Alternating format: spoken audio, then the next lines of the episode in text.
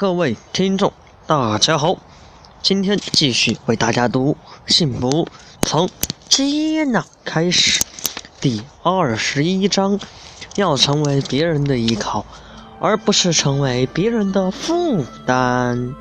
我们觉得我们应该要为我们负责的时候，关系就隐藏了危机，因为这个时候我们有可能已经不知不觉成了别人的负担。应该背后是有等级的关系的。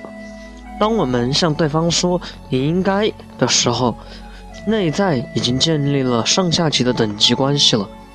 当我们处于等级关系中的时候，我们对对方自然就有了期待，有了期待就一定有失望，有失望就有悲伤。有悲伤就有愤怒，有愤怒就有指责和抱怨，关系就会出现战争。两性两性关系是这样，亲子关系是这样，连同事合作关系，都也是这样。应该在关系中是很危险的。你会发现，当别人对着你说超过三遍“你应该，你应该，你应该”的时候，也许你就有了莫名的愤怒感，为什么呢？是一种潜意识，是是身份层面的防卫与自我捍卫。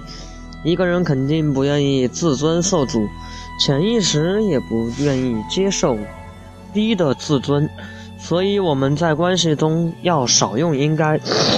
不要认为别人应该为我们负责，也不要对别人说“你应该”。有时候，爱会演变成一种负担。当我们有了应该和依赖之后，我们就成为了别人的负担。当然，别人也可能会为你承担，不过那只是出于一份责任。同时，对方会感受到无形的压力，这种压力是不知不觉中发生的，而爱在这个时候有可能也会慢慢的消失。应该和依赖从来都不会得到真正的爱，更多的是责任与同情，让关系疏远。更不要用自己弱小的，不不不，更不要用自己的弱小来博取别人的爱。别人迟早都会离开，因为这是一种压力，有负担就有压力。要成为别人的依靠，小鸟会找大树，猴子也找大树。凡是能够成为别人依靠的人，都是强大的人。富士康有个员工指责老板郭台铭：“为什么努力加班的是我们，而赚钱的是你？”为什么住集体宿舍的是我们，而住宅住豪宅的是你？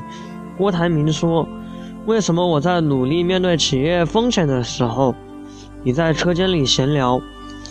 依赖和依靠是两种截然相反的心态。依赖是把力量交托出去，是一种托付心理。当我们有了托付心理，就很容易产生焦虑情绪。潜意识里觉得决定权在别人身上，总感觉自己无法掌握，于是很容易产生抱怨与控制等行为，因而让彼此都有压力，关系产生危机。有依赖心态的人心里存在侥幸心理，而且总在寻找安全感，甚至期望别人能给他保证。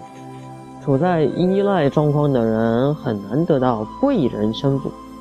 因为人们都喜欢帮助那些有感觉、有希望和未来的人。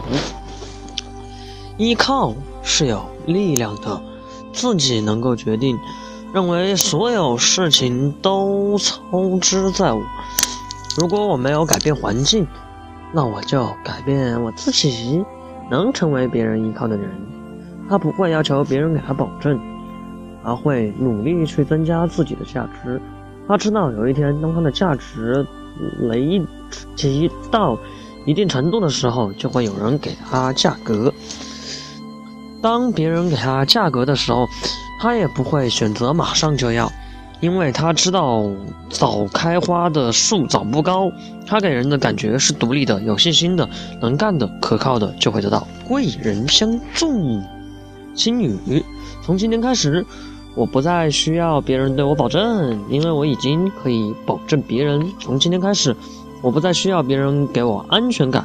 因为我已经可以给别人安全感。从今天开始，我不再需要别人给我依靠，因为我已经成了别人的依靠。OK，这一章读完了，希望大家喜欢，拜拜。